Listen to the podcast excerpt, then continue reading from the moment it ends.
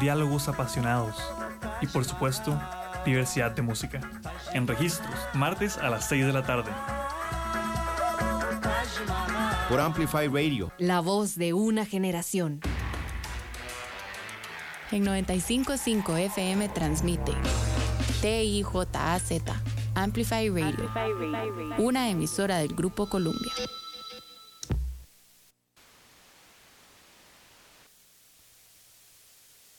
Traiga una determinada información que no la vamos a escuchar, no los vamos a escuchar, no le vamos a dar Disculpe, doña Rosy, un momentito, le, reservaba el tiempo. Por favor, eh, la, autoridad que está ahí, decirle al señor que salga.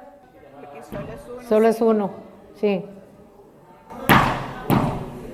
Por favor, este, no, él está llamando la, el apoyo. Sí. vamos a declarar un receso.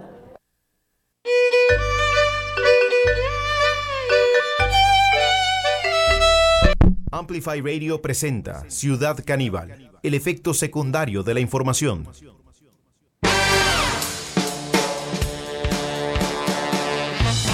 Buenas damas y caballeros, bienvenidos y bienvenidas a esta nueva emisión de Ciudad Caníbal. Estamos en vivo hasta las 3 de la tarde. Hoy tenemos un programa cargadísimo de información. Les decimos, en un rato nada más vamos a hacer contacto con Guatemala. En eh, Guatemala se llevaron a cabo las elecciones presidenciales y una impugnación a las mismas eh, ha tenido y tiene todavía en suspenso a toda la población guatemalteca en torno eh, a la definición de los resultados de estas elecciones, estará con nosotras eh, María José España desde Guatemala, así que atentas y atentos. También eh, nos va a acompañar en unos minutos el señor diputado del Partido Liberal Progresista, don Jorge Dengo, quien, quien bueno, ha sido parte de las personas que ha presentado eh, la moción para censurar a Don Nogui Acosta, Don Nogui Acosta que, em, que bueno, eh, en todo caso también em, hemos visto un poco eh, la el discurso de Nogui Acosta y la comparecencia ante el plenario legislativo, el ministro de Hacienda fue tratado de mentiroso y todo el tiempo también hizo un, una especie de, encadenamiento a un eh, pasaje de la Biblia. Vamos a ver qué era lo que decía eh, Don Novi Acosta en el plenario legislativo la semana pasada. Eh, este era... Aquí quisiera hacer un par de importantes. A mí me educaron para decir la verdad y siempre la digo. Pero adicionalmente a eso, soy de Santa Cruz de Guanacaste es interesante, ¿verdad? Eh, porque eh, Don Nogui aquí empieza a mm, justificar de alguna forma eh, que él siempre dice la verdad, pero también le agrega un párrafo que ya hemos escuchado en otra parte del gabinete del presidente Chávez, que es esto de que esto lo voy a hablar duro, esto va a ser duro, esta va a ser una noticia mala. ¿Se acuerdan lo que... Sí, sí, estaba... Ahí está. Lo que hoy voy a comentar no es una noticia agradable. Todo lo contrario, diría que es una noticia muy desagradable. Y si con lo que yo he dicho he sido irrespetuosa, irresponsable, bienvenidos esos calificativos. Bueno. Y ahí a veces hablamos un poco golpeado. Ahí hablamos golpeado. Somos costumbre. Así que me voy a disculpar si en algún momento voy a decir cosas que les puede parecer que no sean así. Bueno, eh, Don Nogui eh, aplica también esta temática del discurso duro eh, y golpeado, que también ha sido, sin lugar a dudas, parte del estilo gerencial, según dice el propio presidente de la República, o no sé si eso será arrogancia o prepotencia, no, no, no sé, lo que sí se ha visto eh, un, estilo amedrentador por parte del Ejecutivo y aquí vemos cómo tímidamente algunos funcionarios y funcionarias eh, tratan de meterse en esto sin mucho éxito, ¿verdad? Porque eh, finalmente los que han salido regañados por la sala cuarta, por la Contraloría, eh, por organismos internacionales, son justamente eh, miembros del Ejecutivo. Entonces esto eh, del discurso contradiciéndose con la realidad se está dando de una manera muy, muy seguida. Estamos acostumbrados a hablar directo. Ajá. No me hace sentir muy orgulloso, pero cerramos el estadio Saprissa hace algunos días. ¿Ah? Y aquí vemos eh, uno de, sus grandes orgullos, sin lugar a dudas, eh, es haber cerrado el estadio Saprissa.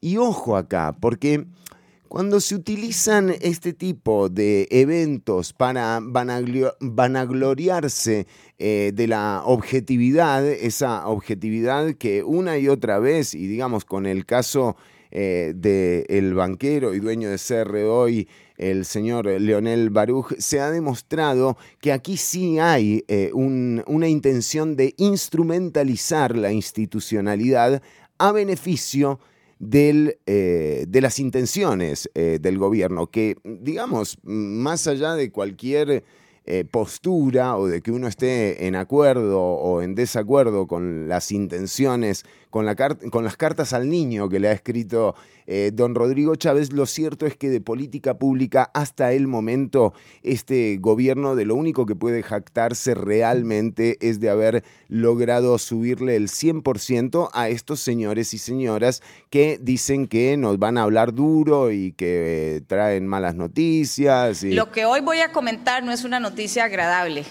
Todo lo contrario, diría que es una noticia muy desagradable. Sigamos escuchando lo que dice don Nogui Acosta o lo que decía don Nogui Acosta en la Asamblea Legislativa la semana pasada. Eso significa que estábamos haciendo nuestro trabajo, pero hemos cerrado hoteles, Hemos cerrado negocios particulares. No, y si siguen así van a cerrar todo el Estado.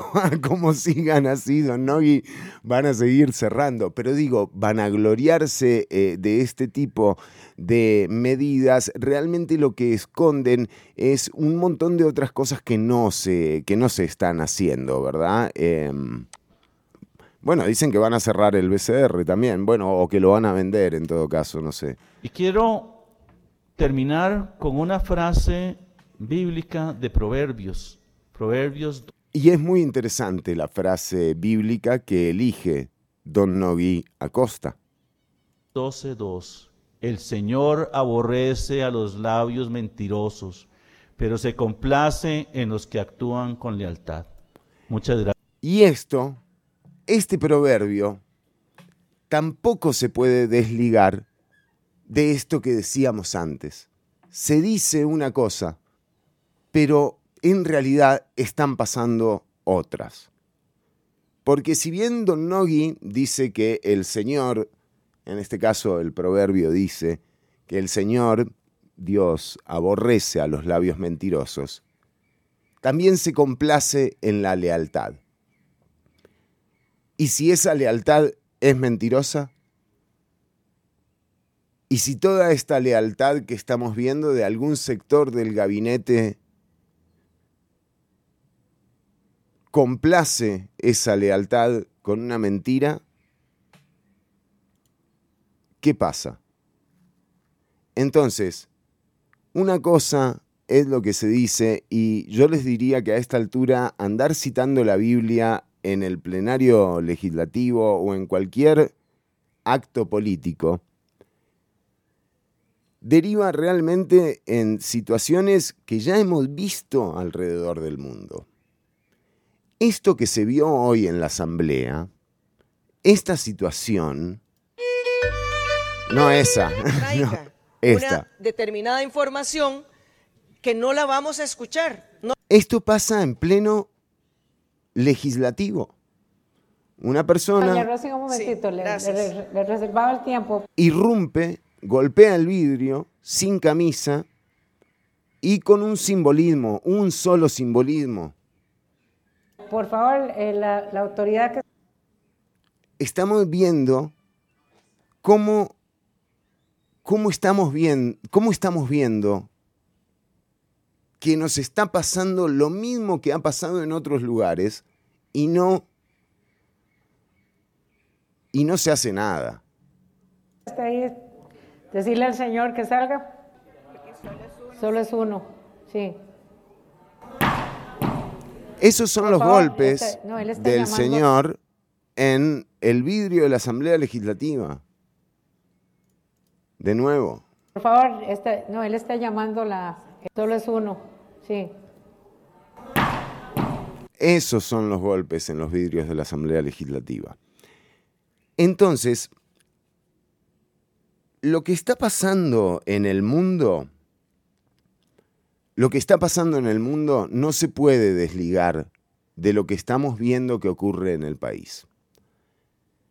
Si este señor es partidario de Rodrigo Chávez o de Fabricio Alvarado o de la Unidad o de Liberación o del Frente Amplio o de de, de donde venga, no podemos pensar en esto como algo espontáneo. Tampoco podemos obviar amenazas a ciertos medios de comunicación, una persecución constante desde las conferencias de prensa, la instrumentalización, por ejemplo, de la que culpan a don Nogui Acosta de la institucionalidad para perseguir a Leonel Baruch, la instrumentalización de la institucionalidad. Y esto también tiene otras consecuencias, que son legales. Hace pocos días a Bolsonaro lo condenaron a ser inelegible hasta el 2030.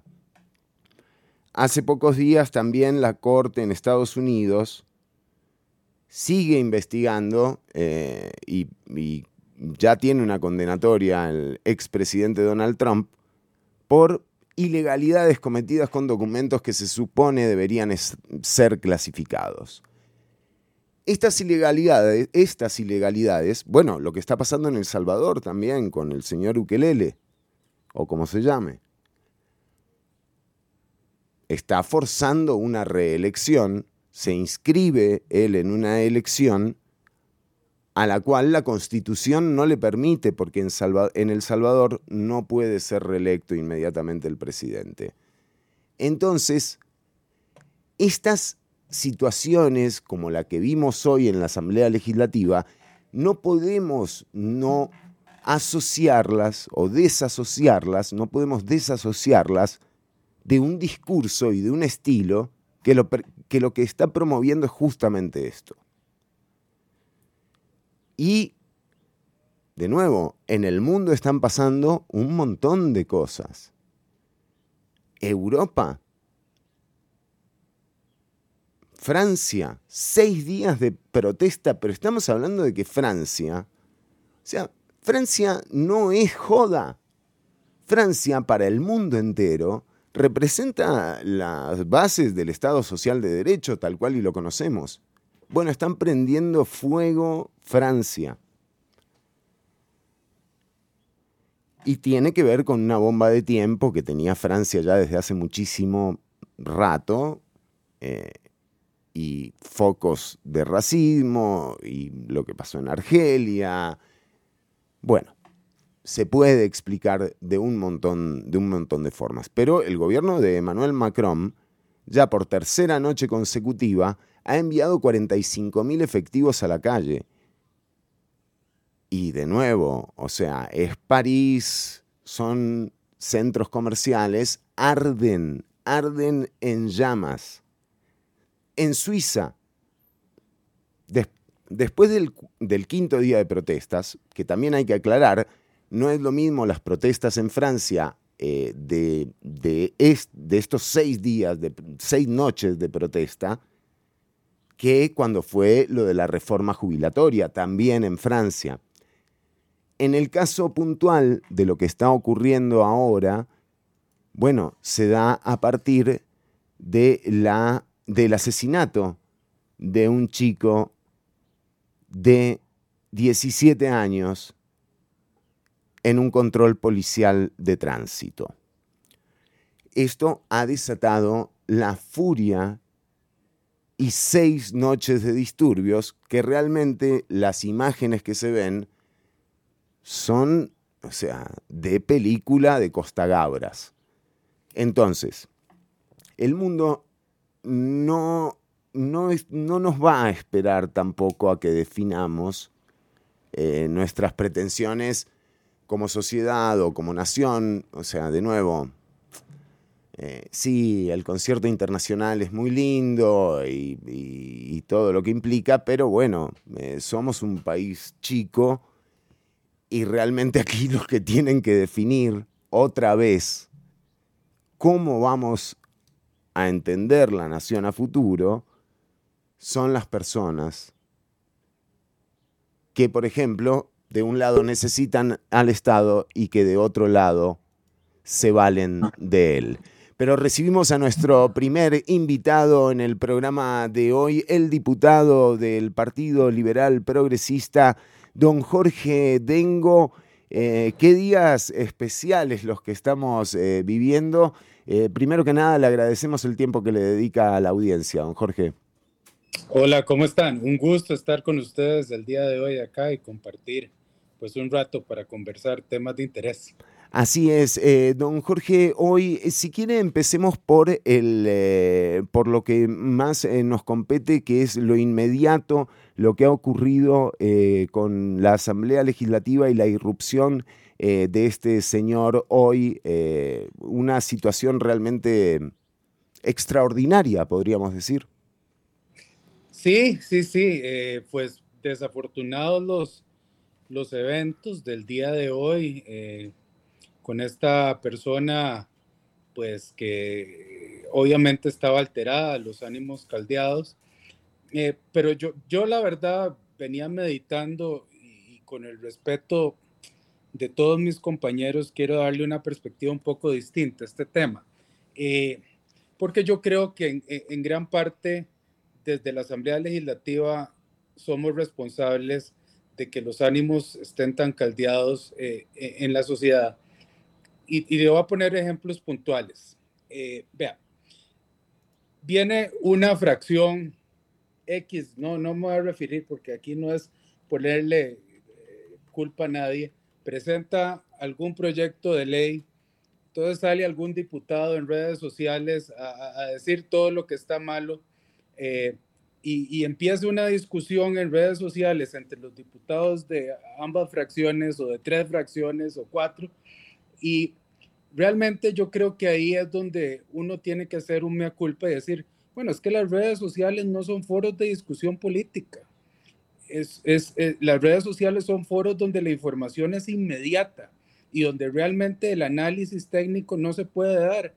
Entonces, lo que estamos haciendo es alimentando un discurso de odio muy limitado en, en los temas profundos que se deberían discutir en el país y que se hace de, pues con el perdón de mis estimables compañeros, solo con el, el punto y el objetivo de obtener atención mediática. Entonces, a fin de cuentas, no nos damos cuenta que todas este tipo de, de actitudes eh, lo que hacen es bajarle el nivel de la discusión política a la Asamblea Legislativa, el nivel de la ya muy baja percepción de la Asamblea Legislativa por parte de los ciudadanos y y en nada estamos ayudando y precisamente se dan este tipo de situaciones. Eh, yo no disculpo, obviamente, a, la persona que hizo esto, no está bien hecho, pero sí creo que uno tiene que ver qué puede hacer del lado de uno. Y uno, de, pues yo le diría que del lado de uno, lo que yo me recomendaría y no recomendaría a, los 57 diputados es subir el, el nivel del debate político para de que haya más seriedad, más señorío. Yo, yo ya tengo, voy a cumplir 50 años y yo me acuerdo, eh, yo me acuerdo de la Asamblea Legislativa, pues siempre como organización política tiene sus errores y sus falencias, pero otros niveles de, discusión y otros niveles de, personas. Don Jorge Dengo, diputado nacional del Partido Liberal Progresista, quien además también eh, ha formado parte. Me, gusta su reflexión, sin embargo yo creo que sí las redes ya se han transformado en, un espacio de discusión política. Quizás lo que está pasando es que la discusión es, muy por encima eh, y que no se ha logrado profundizar, pero definitivamente em, digamos, a veces hasta tienen más credibilidad eh, ciertos videos de TikTok que, que páginas editoriales, por ejemplo, de periódicos o de medios hegemónicos. Y esto es prácticamente innegable, don Jorge. Hay que ver cómo se, se incide también para que, bueno, ese, esa comunicación política siga siendo el quirófano de la, de la comunicación. O sea, que también como audiencias entendamos que tenemos, o sea, que si queremos gestión detrás de la política, necesitamos profundizar eh, eh, un poco. Diputado, pero yo decía que su criterio además eh, viene acompañado de la experiencia que le ha dejado también una comisión como la de financiamiento de partidos políticos en la última campaña, que no es menor espectáculo. Sin embargo, en usted siento la mesura, eh, y como que no ha entrado en la discusión, eh, pero sí ha expuesto algunos puntos que son clave de esta comisión, ¿verdad? Que tiene que ver con reformas electorales. Sí, eh, pues aquí hay dos puntos interesantes en esta comisión y es, vamos a ver, por un lado, la comisión se instauró primero para determinar si hubo alguna eh, irregularidad, algún financiamiento en contra de las normas electorales por alguno de los partidos durante la campaña pasada. Eh, y lo otro es, y, que era, digamos, el, tema que a mí más me, me, me, importaba de la comisión, dado que yo pienso que ese tipo de responsabilidades, eh, pues, políticas, a fin de cuenta, o de responsabilidades legales, perdón, a fin de cuentas, son propias de un proceso ante el Ministerio Público y la Fiscalía, ver qué reformas de, índole legal podrían, podrían salir de esta, de esta discusión. Y ahí precisamente el, el, Tribunal Supremo de Elecciones adelantó unas cuantas reformas que me parece importante poner sobre la mesa, discutir para ver cómo podemos evitar este tipo de irregularidades en el tema de financiamiento. Yo ya lo he dicho en algunos otros medios, esta comisión de por momentos se, de, se va a discutir otros temas que nada tienen que ver con el financiamiento de partidos políticos y, creo que eso es desafortunado. Como, como vos bien decís, no creo que hay, hay, que ver cuál es el foro político correcto para darle la discusión profunda a ciertos temas, pero uno tiene que estar claro para qué es lo que se está haciendo una cosa. Y sí, sí, eh, don Jorge, también eh, recibimos a nuestra otra invitada, aunque se levantó hace un ratito, está la diputada Rocío Alfaro, porque de nuevo les agradecemos a ambos el tiempo que le dedican a la audiencia. Eh, doña Rocío también fue parte de esto que ocurrió hoy, de hecho se dio en plena intervención en torno a también lo que está ocurriendo con jornadas 4-3 y creo que hubo una reflexión eh, de la diputada eh, sobre lo que está pasando, ¿verdad? Sobre eh, cómo sí se siente que realmente este tiempo no ha servido para modificar un proyecto que ha sido criticado ya mm, por diversas organizaciones. doña Rocío, bienvenida a Ciudad Caníbal. Si quiere empezamos con esta con este evento extraordinario de hoy. Sí, bueno, extraordinario es una forma de decirlo. Bochornoso, ¿verdad? Lamentable. Em, creo que es un, una muestra del nivel, eh, desgraciadamente, que está tomando el debate nacional, ¿verdad? El, nivel cultural que está tomando el debate. Eh, estamos hablando em, de que se está fomentando, se fomenta a través de las redes, se fomenta eh, directamente con las mismas participaciones de algunas diputaciones, eh, en un momento en el que además eh, fue el instante precisamente en el que se, se rompía por una moción de orden que se podía hablar este, sobre el tema que estábamos viendo de la ley 4.3, 4x3, y es en ese momento en que el señor se, se violenta. A mí me parece que es un poco como intentar acallar, intentar que no se discuta. Eh, desgraciadamente este es un proyecto que debió haberse discutido en detalle. Este, todos, todas las propuestas que hay en torno a él, todas las preocupaciones que hay en torno a él, sí realmente quería eh, hacerse una, una propuesta consensuada y no simplemente optar por, por la lógica mecánica de quién tiene los votos y quién había negociado qué eh, para poder eh, tener, digamos, eventualmente la, aprobación. Yo siento que, que, se cruzan varias cosas. Hace mucho tiempo, de parte del Frente Amplio, hemos estado recibiendo amenazas y eso también lo dije en plenario en, un momento posterior que, lo, que pude volver a, tomar la palabra, porque eh, nosotros si bien no nos, vaya, no es algo que nos va a limitar en el ejercicio de nuestras funciones, sí nos parece que no es el ambiente que debería de, prevalecer en Costa Rica ante cualquier debate político. Ese, ese tonito fascistoide, ¿verdad? De que no se le quiere permitir a quien piensa diferente eh, expresar sus opiniones y después hacer confusión eh, no sé, por, por, decir algo, el día de, el fin de semana me encontré una cantidad de, de TikToks este, abiertamente acusándonos al Frente Amplio de ser pedófilos. es una cosa que, que, que, claro, pues yo creo que es uno de los temas en los cuales la, la, la población cierra filas. Ahí no hay posiciones de un lado o de otro en el que alguien vaya a tener una, una posición a favor de la pedofilia. Y entonces son llamados realmente a violentarnos, son llamados realmente a agredirnos, eh, son llamados a, simplemente sobre la base de, un, de, una mentira así tan, tan burda, digamos. Más allá de, de las opiniones que tengan las distintas denominaciones religiosas sobre la diversidad sexual, o sea, es, mezclar gimnasia con magnesia. Y lo que me parece es que lo que hacen es precisamente crear este tipo de ambientes. Yo, yo ni dudo ni, ni, ni quiero, digamos, excusar la situación que hoy se dio en, posiblemente alguna enfermedad, alguna enfermedad mental que pueda tener la persona que hoy estuvo ahí. Eh, me parece, digamos, por su comportamiento, que debería haber algo más que lo político propiamente.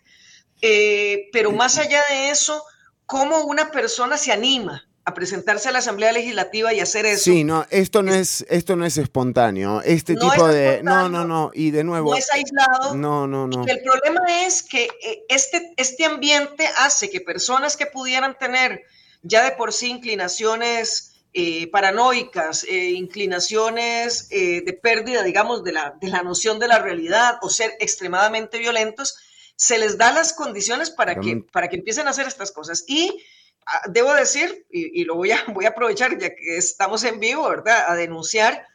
Eh, la compañera jefa de, seguridad de la Asamblea Legislativa, bueno, lo, toman preso, él empieza a amenazar, trató de golpear a algunos de los, de los guardas de la Asamblea Legislativa. ¿Cómo, cómo, cómo, cómo, cómo? Él, él, trata de golpear a los, a los guardas y ellos pues lo tienen que controlar, digamos, físicamente. Eh, y él empieza a amenazar de muerte nuevamente a varias diputaciones. Ya esto yo no lo presencié, me lo están contando personas que estuvieron ahí. Hace referencia con nombres y apellidos de algunos de personas del Frente Amplio y además dice que él sabe dónde vivimos y las amenazas que, corresponden, ¿verdad? Este, lo llevan a la fiscalía, le ponen la denuncia, le ponen eh, la compañera jefa de seguridad es lo que nos informa, ella misma lo informa, va a tratar de poner por las amenazas de muerte medidas cautelares para que no se pueda acercar a la Asamblea Legislativa, medidas de protección, pero el señor acaba de regresar al edificio, acaba de regresar al edificio, se le negó la entrada y entonces se monta en su auto y vuelve, o sea, no va a dejar de venir y ya dijo que nos va a perseguir y tal. Entonces, yo lo que digo es que estas cosas no nacen de la nada.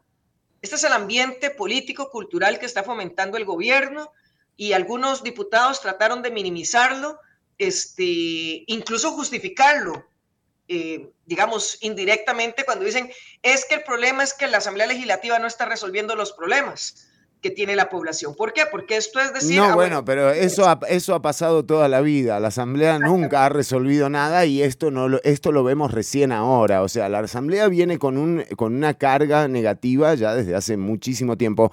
Don Jorge... Eh, Quiero, quiero aprovechar eh, el tiempo de ambos. Eh, ambos están eh, muy ocupados y, vamos a tener chance como para una intervención más de cada uno. Pero quería decirle, don Jorge, em, digamos, en torno a lo que se está discutiendo, que es jornadas 4-3, el PLP ¿Tiene una posición definida, sólida en toda la fracción o todavía tienen dudas sobre el proyecto? Eh, tenemos, ¿cómo es que se llama? Una, una posición definida que hemos discutido en la fracción eh, y con mucho gusto, con mucho gusto la, la comparto. Eh, vamos a ver, nosotros tenemos una posición realmente creo que intermedia en, en este tema. Eh, pero hay que votar por sí o no, don Jorge. Sí, pero, pero, pero vamos, o sea, primero de, de, déjame, déjame aquí el, el, elaborar un poco. Eh, y yo tengo una posición particular que también te voy a compartir. Ok, vamos a ver, yo, y, aquí con todo el respeto de doña Rocío, eh, obviamente entiendo las preocupaciones que ha expresado el Frente Amplio en este tema, eh, aunque no coincido del todo en, algo en particular. Yo no creo que este proyecto tenga la dimensión de afectación de derechos laborales eh, tan monumental que se le ha querido achacar como porque, vamos a ver, hay ciertas puertas para poder acceder a estas jornadas excepcionales que se tienen que pasar de aprobación eh, y pues no son para, para, para todas las compañías ni todas las van a poder eh, cumplir. O sea, es un este número reducido de, trabajadoras y trabajadores. número a los que se los va a afectar, entonces no hay problema. Como vamos no, No, no, pero, pero déjame, déjame, déjame, déjame eh, elaborar. Es, es, estamos hablando que el parque empresarial en Costa Rica son 95% son pequeñas y medianas empresas. Esas empresas no van a ser las que van a buscar esto. Las empresas que van a buscar esto son empresas que tradicionalmente han otorgado unas condiciones laborales muy favorables a, sus trabajadores y que, y que han precisamente podido darles beneficios donde, que van más allá del pago de un salario mínimo, etcétera. O sea, son muy pocas. Dicho esto, dicho esto, y es importante tener el otro punto. No es la solución al problema del desempleo que han querido mostrar las fracciones, la fracción, por ejemplo, de gobierno. Esto es, eso es también no es cierto. Entonces, o sea, no es cierto que, va, que las empresas que no sabemos cuáles son y que los puestos que ah, no, sabemos cuáles son se van a... Y, y, es que precisamente por el proyecto como está definido, que tenés que pasar por una serie de requisitos, una serie de puertas, está limitado a cuatro o cinco sectores de, o, actividades, perdón, claras, lo que haces no es que vas a resolver el 11% de desempleo del país con este proyecto. Nosotros deberíamos estar, y aquí, eh, y esto todavía es posición de la fracción, después viene mi posición, aquí nosotros deberíamos estar discutiendo proyectos que vean cómo incrementamos la productividad del país. Somos un, un, país que no es productivo. Si nosotros nos sentamos a ver a la OCDE, y yo veo mucho para la OCDE y veo las cosas buenas y veo las cosas malas. La, la OCDE dice, Costa Rica es un país donde se trabaja muchas horas, pero son muy poco productivos. Entonces, tenemos que ver cómo incrementamos esa productividad. Ahora, qué difícil. Eh, es interesante lo que usted plantea, don Jorge. ¿eh? Y, y lo otro, y esto ya es un tema personal y que inclusive yo he discutido con varios compañeros, algunos compañeros también de, del Frente Amplio, de pues yo sí tengo algunas dudas en cuanto a, a la, constitucionalidad de este tema eh, y que vaya a decir la sala. Yo sé que los compañeros del Frente Amplio ahí están preparando pues su consulta, yo sé que ya deben tener las firmas listas, eh, yo sé que por lo que me han dicho pues ya la, la consulta que, que, ellos tienen planteado, eh, pues abarca gran parte de, mis dudas. Nosotros, eso sí, en nuestra fracción... Van a votar. Está, estamos, no, estamos todavía pensando si nosotros plantearíamos nuestra propia consulta también en este tema eh, y votaríamos unas mociones, un grupo de mociones que eh, estamos planteando. Las planteadas por el gobierno, la, la, la, famosa, ay, no me, me olvidé el nombre, creo que era 7, sí. Eso queremos que mejore un poquito y hay un par de mociones posteriores, 732 y 733 que planteó la diputada Katia Cambronero desde eh, la fracción para eliminar las jornadas anualizadas, que también las estaríamos votando. Si esas mociones se aprueban, probablemente votaríamos en primer debate en forma favorable al proyecto, pero esperaríamos también a ver qué dice la sala constitucional después de que se eleve la consulta. A mí este es, esto es un tema que se las trae y yo si hay algo en lo cual tengo que coincidir con doña Rocío eh, y esto fue por falta de experiencia generalizada en la Asamblea Legislativa, fue haberle dado... Vía rápida. Claro, vía rápida. Claro, no, no, eso fue, yo les digo, para que aprueben otra vía rápida en el plenario legislativo, yo no sé lo que van a tener que presentar, eh, pero después de esto además implosionó eh, en, términos de relaciones la Asamblea, incluso esto también es parte... Eh, este, esta escena de hoy. Doña Rocío también, sí, adelante, don Jorge, perdón. No, y, nada más para finalizarte, y, y es que realmente y, perdón, de pues con lo que la, gente piense, hay temas muchísimo más relevantes, de más impacto que este, porque como yo ya te dije, el impacto que tiene este proyecto no es tan grande como se quiere decir, y hay temas que deberíamos estar, que deberían estar ocupando nuestros días, como el tema del marchamo, como el tema de salir de la lista negra, salir de la lista negra Sí, pero eso lo están aprovechando, me parece, más para otra cosa, eh, diputado. Eso lo están aprovechando para meter el tema de renta global eh, y subirle eh, las cargas a las pymes, que también es, es una barbaridad eso. Ah, pero eso, eso, no, eso no va a pasar. Pero claro, no, claro, claro, ojalá que no. De hecho, yo creo que ya con lo último que vimos de Don Nogui Acosta, no sé qué es lo, lo que va a pasar con, con Don Nogui en los próximos días. Doña Rocío, no quiero tenerla esperando. Eh, cuéntenos un poco sobre Jornadas 4.3 eh, sobre este proceso y también una reflexión final para, para, para la audiencia. Sí, yo creo que, aunque comparto con don Jorge en que efectivamente esto no va a generar la cantidad de empleos, eso estoy absolutamente segura, eh, que se anuncia, me parece que es un poco la misma estrategia eh, que se utilizó en su momento con el Tratado de Libre Comercio, ¿verdad? En el que si no se aprobaba era un desastre. O con empleo público también. Sí, y, pero sí si bien eh, nosotros sabemos que eventualmente el proyecto pueda delimitar algunos sectores, que hasta el momento el texto no lo hace con toda la claridad que, se quisiera, eh, sí me parece que aunque se delimitara eh, por principio, por principio es grave, ¿por qué? Porque precisamente empieza a resquebrajar los mínimos del derecho laboral que protege a la clase trabajadora de este país. Entonces, en ese sentido, aunque se pudiera decir, no, miren, solo van a ser un par de miles de personas, igual ese par de miles de personas eh, deberían de estar cubiertos, eh, cubiertas por, por, por la legalidad, eh, cosa que además no sucede y eso también pone en evidencia la tónica, ¿verdad?, en la que se quiere llevar al país, o sea, cuál es la dirección, ¿verdad? Tenemos situaciones de ilegalidad, de irrespeto a los derechos laborales y ahora se va a convertir en la ley. ¿Verdad? Y entonces uno dice, bueno, ¿hasta dónde van a llegar los patrones que ya lo han hecho, que ya lo han hecho sin ser legal, ¿verdad?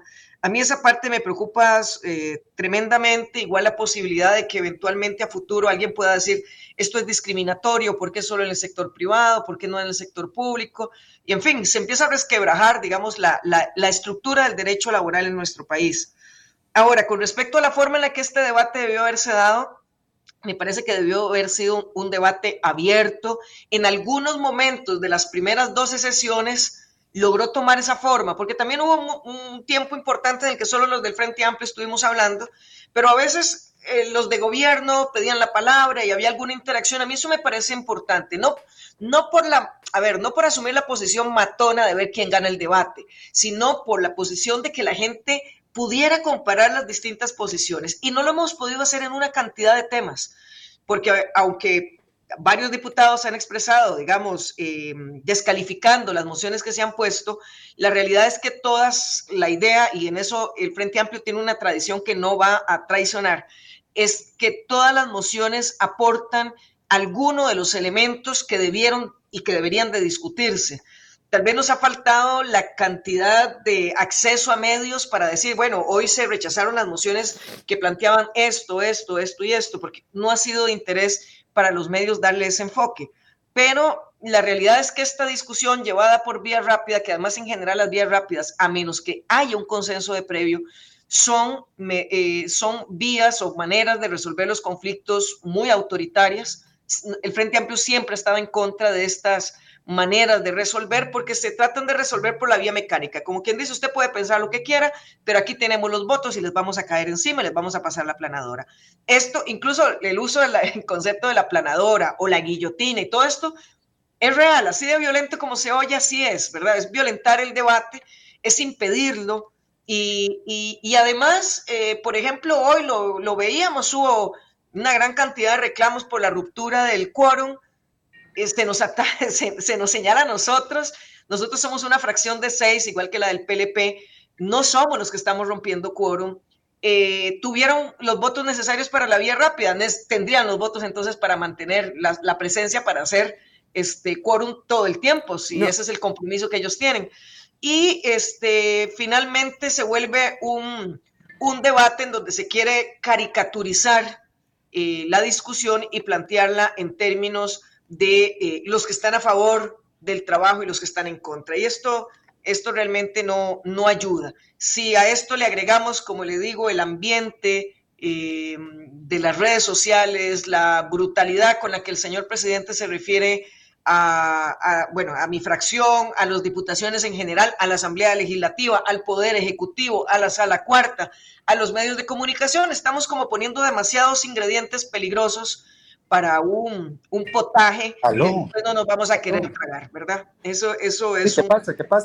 Una, una situación que creo que hay que, que, hay que tomar en, en, en cuenta. Me parece que, es un debate que debe haberse llevado de forma más pausada, más participativa. Ni siquiera quieren incorporar los, los criterios que están mandando las organizaciones, las instituciones. A mí eso me parece increíble, increíble que no, que no se hayan votado, por ejemplo, la consulta a la OIT, cuando la propia OIT pidió el texto. Esas cosas a mí me dejan un sinsabor eh, como ciudadanía eh, y como medio de comunicación también independiente. Desde hace más de 23 años que hacemos el programa de manera independiente, eh, nos queda el sinsabor de la falta realmente de esa comunicación. Bueno, las mesas de trabajo en torno a esto estallaron también y ahora, y ahora nos queda, bueno, ver cómo se reorganiza eh, eh, la Asamblea Legislativa, ¿no? Pero aquí de nuevo hay una ausencia también del Ministerio de la Presidencia, no sé si, si,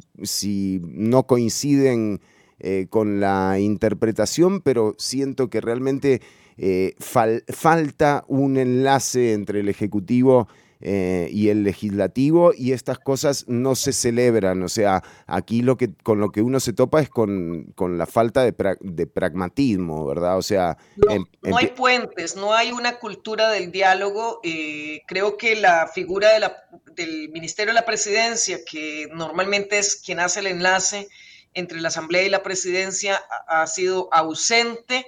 Eh, sé que se reúne con algunas fracciones, pero precisamente no con las que tienen, digamos, con las que tenemos una discusión. Claro. Y eh, finalmente sustituido por la jefa de fracción del partido de gobierno, quien también es, digamos que tiene muy pocas habilidades de, diálogo, muy pocas habilidades.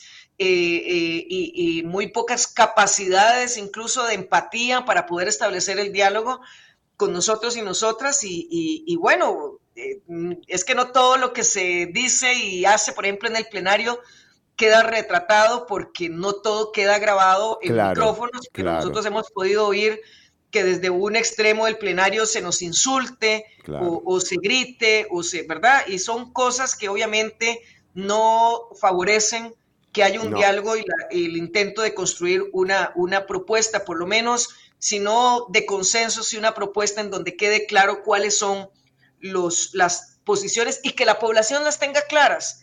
Porque la manera en la que se ha dado divulgación de este proyecto, como pasa con muchos otros, es que finalmente se utilizan estrategias de comunicación que engañan a la población porque no saben realmente cuáles son las posiciones que se están, que se están sosteniendo, ¿verdad? Entonces, es lamentable, yo siento que es un deterioro, digamos, de, la institucionalidad democrática.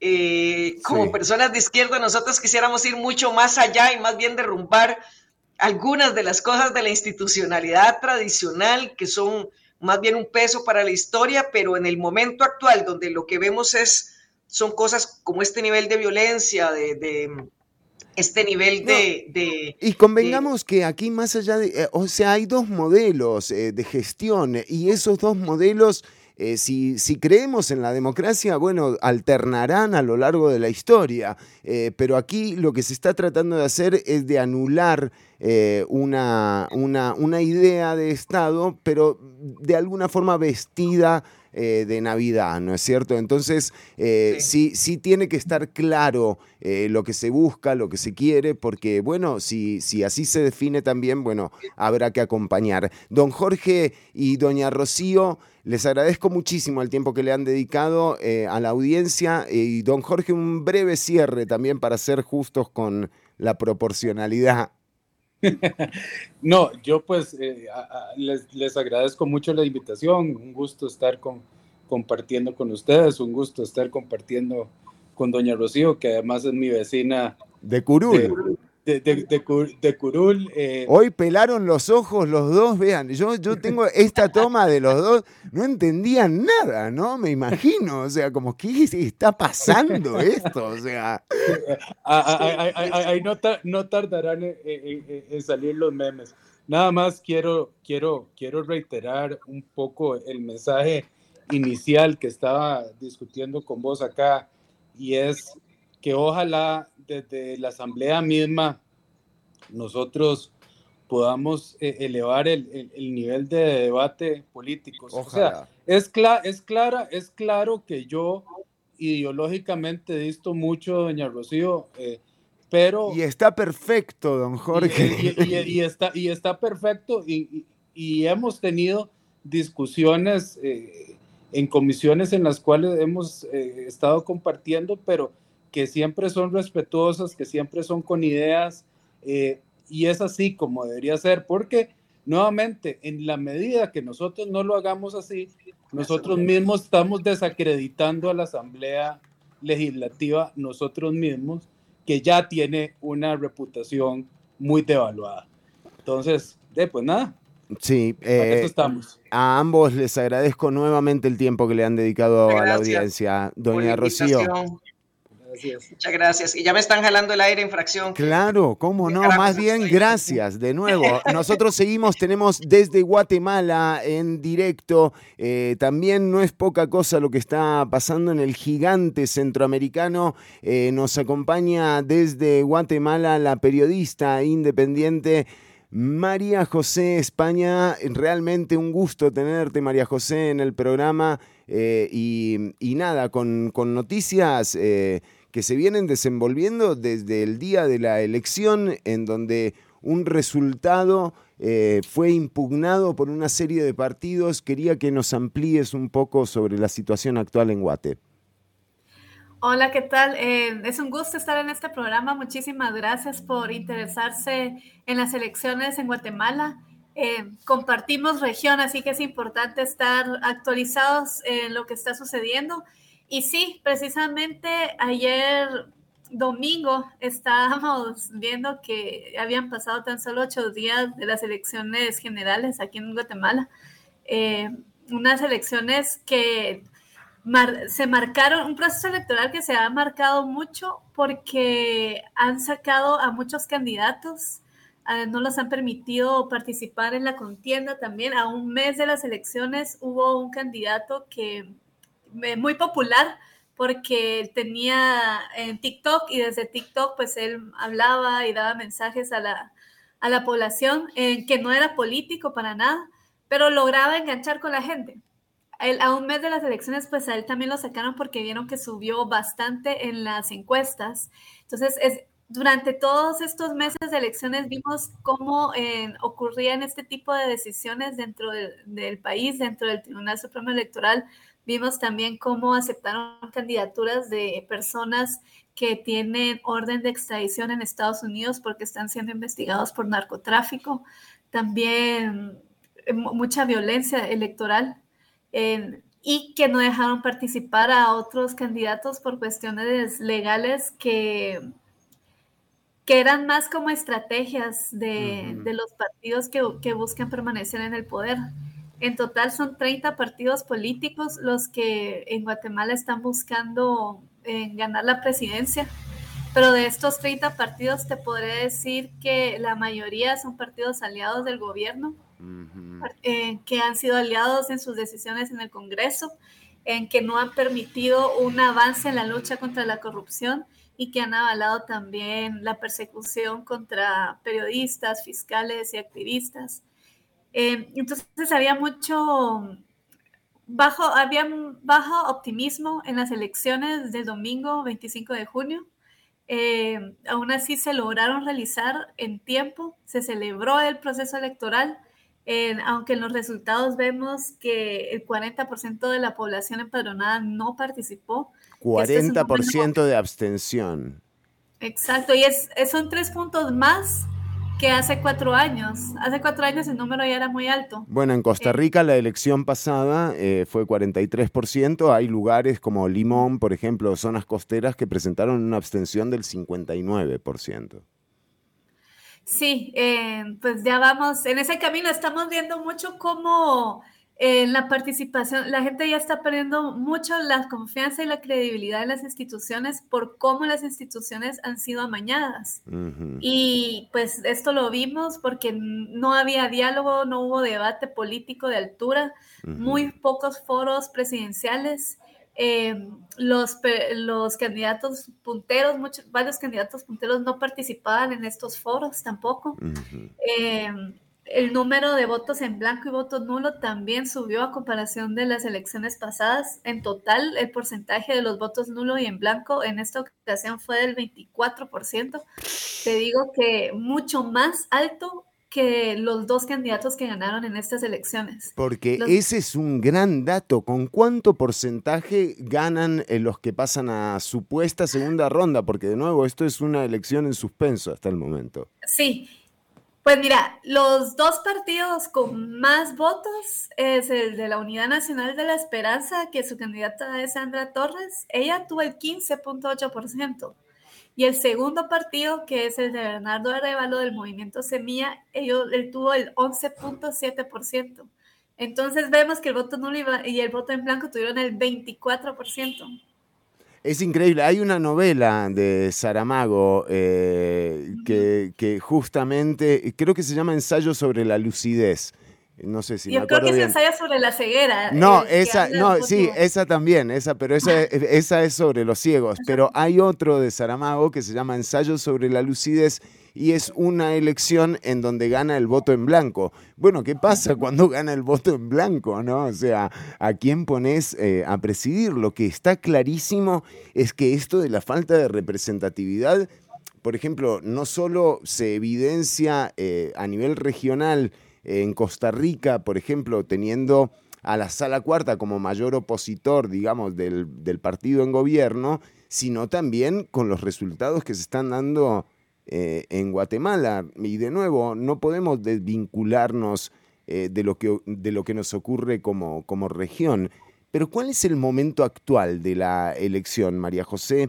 Digo, eh, ¿qué se está esperando ahora en Guatemala? Porque bueno, como bien decías, Sandra Torres y Bernardo Arevalo deberían disputarse la segunda vuelta, pero todavía no se sabe.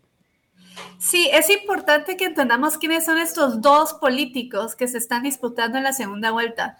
Primero, que Bernardo Arevalo y el Movimiento Semilla dieron la sorpresa. O sea, este fue un candidato y era un partido que no estaba dentro de los punteros. O sea, nunca apareció en las encuestas, en ninguna encuesta Eh, incluso fue, era uno de los candidatos que no invitaban tampoco a los foros, porque como no eran los punteros, nadie los invitaba a participar.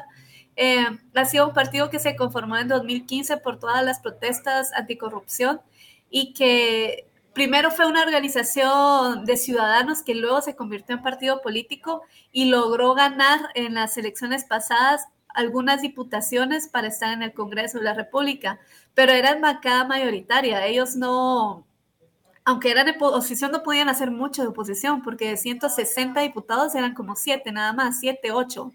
Entonces no era tanta la oposición, era más el discurso que trataban ellos de manejar dentro del Congreso y ver que el partido y el candidato eh, llegaron a segunda vuelta fue una gran sorpresa que también llenó de mucho optimismo a la gente, porque se dieron cuenta que, bueno, sí hubo mucho abstencionismo, pero los que sí salieron a votar, muchos salieron a votar apostándole a este movimiento y apostándole a un candidato que no es señalado por corrupción. Vemos que Sandra Torres sí es una política conocida en el país, que ha participado en varias elecciones, eh, se le nombra como la candidata que pone al presidente porque siempre pasa segunda vuelta, pero su antivoto es tan grande que la gente vota por el otro, no por ella. es como, sí, es, es la Figueres de ustedes, sí, sí, sí, sí.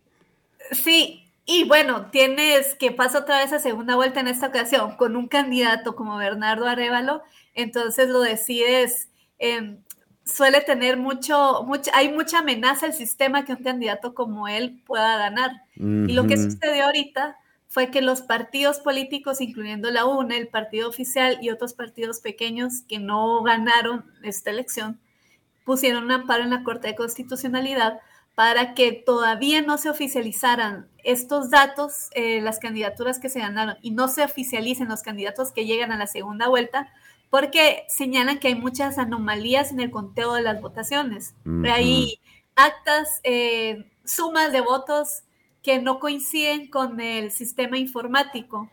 Y la Corte de Constitucionalidad el sábado les dio la razón a estos partidos y ahorita ordenó a todas las juntas electorales que vuelvan a hacer esta sumatoria de votos. Entonces pone en suspenso la segunda vuelta. No la cancela porque sí hicieron el llamado de que se respeten los plazos y los tiempos, que el 20 de agosto tiene que haber segunda vuelta, pero eh, está esta incertidumbre porque no está oficializado los candidatos, aunque si se hace esta verificación de actas, no tendría que cambiar mucho los resultados. Si son algunas actas que no coinciden, no tendrían que sumar más de 200 mil votos, por ejemplo, que esos son los que dividen a un candidato de otro. Impresionante el reporte de María José España, periodista independiente desde Guatemala. María José, quédate con nosotros porque vamos a seguir ampliando sobre lo que pasa en Guatemala. Todavía nos queda un bloque más, pero vamos a recibir a otro invitado que tenemos hoy, el, el ingeniero Roy Barrantes, quien es coordinador de la Unidad de Gestión y Evaluación de la Red Vial Nacional del Programa de Infraestructura de el, del transporte de la NAME UCR. Don Roy, bienvenido a Ciudad Caníbal, esta vez para advertir sobre Em, también, uno, uno, todo surge de TikTok, ¿eh? ¿eh? Videos que empezaron a aparecer sobre las condiciones que presentaba la ruta eh, en Caldera han hecho que la NAME también haga una advertencia especial para esta semana que viene. Don Roy Barrantes de la NAME UCR, bienvenido a Ciudad Caníbal. Hola, ¿qué tal? Un gusto estar aquí en tu programa. Sí, sin duda, sin duda un tema importante porque tiene o puede tener impacto en la eh, ciudadanía. Este, ¿Comentamos un poco la situación? Sí. Sí, por favor, adelante. Eh, eh, además viene con una advertencia también del CIMAR que tiene que ver con, con las mareas, ¿verdad? Claro, claro. Tal vez como a manera de contexto, creo yo que es importante para los que nos están escuchando Estamos hablando de lo que se conoce como Ruta 23. ¿Esta cuál es? es? Es la ruta que une la Ruta 27 allá en Caldera con la Ruta 1 del país. Es un corredor, eh, digamos, de apoyo logístico muy importante para Costa Rica. Tiene varias funciones eh, significativas. Bueno, tenemos un tema de conectividad, ¿verdad? Entre este corredor Ruta 27 y la ruta más importante del país. Eh, es un corredor, digamos, que tiene un enorme apoyo también para el, desarrollo turístico, movilidad de bienes y servicios. Como te digo, es un corredor eh, que es parte de una red neurálgica muy importante para Costa Rica. Aquí estamos hablando no de una carretera solo por carretera, estamos hablando de un corredor que tiene un enorme impacto a nivel de calidad de vida y de competitividad país. Claro, y de un lado, de un lado tenés el mar y del otro tenés el estero, digamos, básicamente, ¿no? Claro, claro. La, eh, la, particularidad de esta carretera básicamente es que en su, en su alineamiento, en su construcción original, eh, tiene que competir originalmente con lo que es el derecho de vía del ferrocarril. Ah. Entonces, eh, se ven obligados, digamos, en el momento del trazado, a hacer esta carretera muy cercana al mar. De hecho, en nuestros análisis, lo que nosotros estamos detectando es que esa carretera prácticamente fue construida sobre la playa. ¿Qué es lo que pasa entonces? Tenemos una sección de esta carretera de aproximadamente unos 400 metros, ¿verdad? que es sumamente vulnerable. Vulnerable ante cuál amenaza? Bueno, ante la amenaza de la erosión marina, ¿verdad? Este, aquí nosotros, debo aclarar, como la NAME, nosotros no somos expertos en el tema eh, marino, digamos, y, y, esto.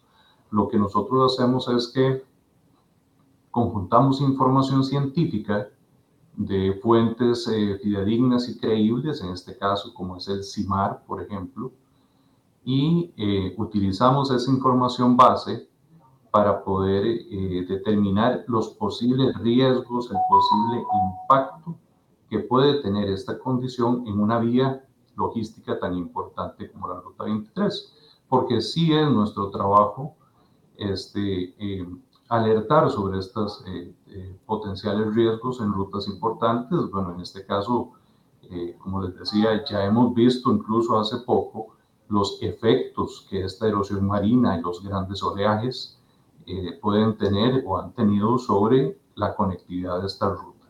Entonces, en ese sentido, nosotros lo que hacemos es que hacemos un monitoreo de la información pública de estas fuentes confiables como CIMAR y estamos en esta ocasión haciendo una recomendación, eh, sobre todo para poder eh, ir promoviendo acciones de tipo este, proactivas, es decir, preventivas, no, no esperamos a que algo malo suceda, sino que tenemos información que nos permitiría eh, detectar condiciones propensas para que se dé este tipo de oleajes.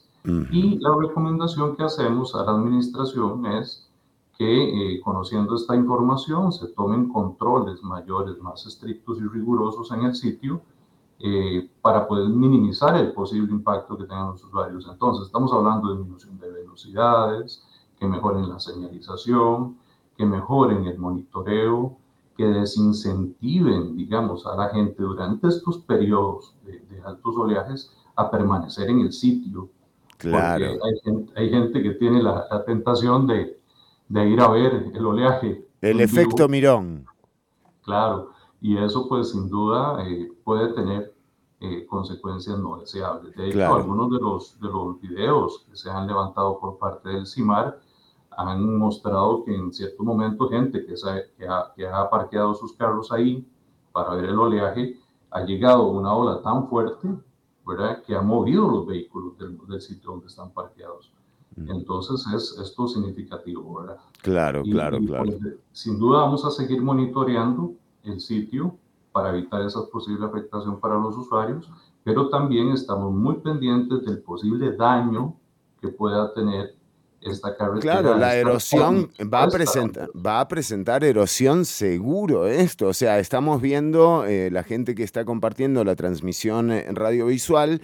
Estamos viendo en vivo eh, lo que está pasando gracias a la cámara de, de Miosimar eh, y del CNE en Puerto Caldera en este momento, vemos cómo está eh, subiendo el agua y además se anuncia que para esta semana habrán eh, mareas altas eh, más altas de lo normal. Así que eh, la advertencia para toda la gente que va a circular hacia esa zona, pero también, sobre todo, atentas y atentos a cuál será la respuesta, ¿verdad?, de eh, las autoridades, porque, bueno, la solicitud de la NAME es clara, hay que poner advertencias, hay que señalizar y hay que eh, poner a disposición del público justamente en qué condiciones se están trasladando a, estos lugares. Ingeniero Roy Barrantes, le agradecemos muchísimo el tiempo que le ha dedicado a la audiencia. Un placer, Fer, para servirles y, y siempre un llamado a la prudencia y a mantenernos siempre alertas. Muchas gracias. Era el ingeniero Roy Barrantes Jiménez de la NAME UCR. Seguimos con María José España desde Guatemala porque, como lo habíamos comentado, eh, las eh, elecciones o los resultados de estas elecciones están en suspenso. Sin embargo, ya nos decía María José que en realidad eh, la segunda ronda sigue en pie y convocada para el próximo 20 de agosto. También nos comentaba sobre la impugnación de los resultados por parte de una serie de partidos. Cuando uno lee la información, eh, María José, lo que se encuentra es que eh, un grupo de partidos de derecha, dice la información, impugnaron los resultados de la elección. Eh, ¿uno podría meter en un canasto eh, a esta intención de, de, de, impugnación? ¿O eh, es que no es una intención, es que fueron impugnadas? Pues sí, es que sí son...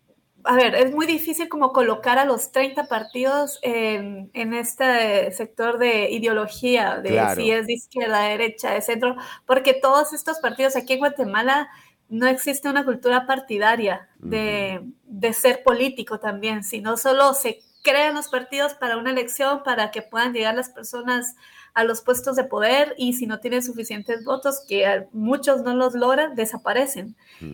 son muy pocos, todos, Guatemala en general es conservadora y es de derecha. Entonces es también normal entender que la mayoría de partidos son de derecha, ¿no? y los partidos que impugnaron sí o sea, está la UNE, está, te voy a mencionar solo algunos, ¿ya? Está Vamos, que es el partido oficial, Valor, que es el partido de Suri Ríos, que era una como de las candidatas favoritas de la gente conservadora de derecha, pero no llegó ni a los primeros tres lugares. y de ahí, bueno, hay varios partidos chiquitos que desaparecieron porque no lograron los suficientes votos. Y lo que pasa es de que ellos también se están montando en una petición de revisión de actas que hicieron, que hizo uno de los partidos que está buscando la alcaldía aquí en la ciudad de Guatemala.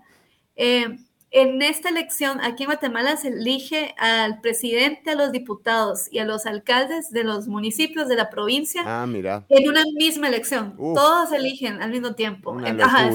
bueno, eso pasaba aquí hasta el 2016, sí, sí, sí. Bueno, esto se ha tratado de cambiar, pero no se ha logrado cambiar.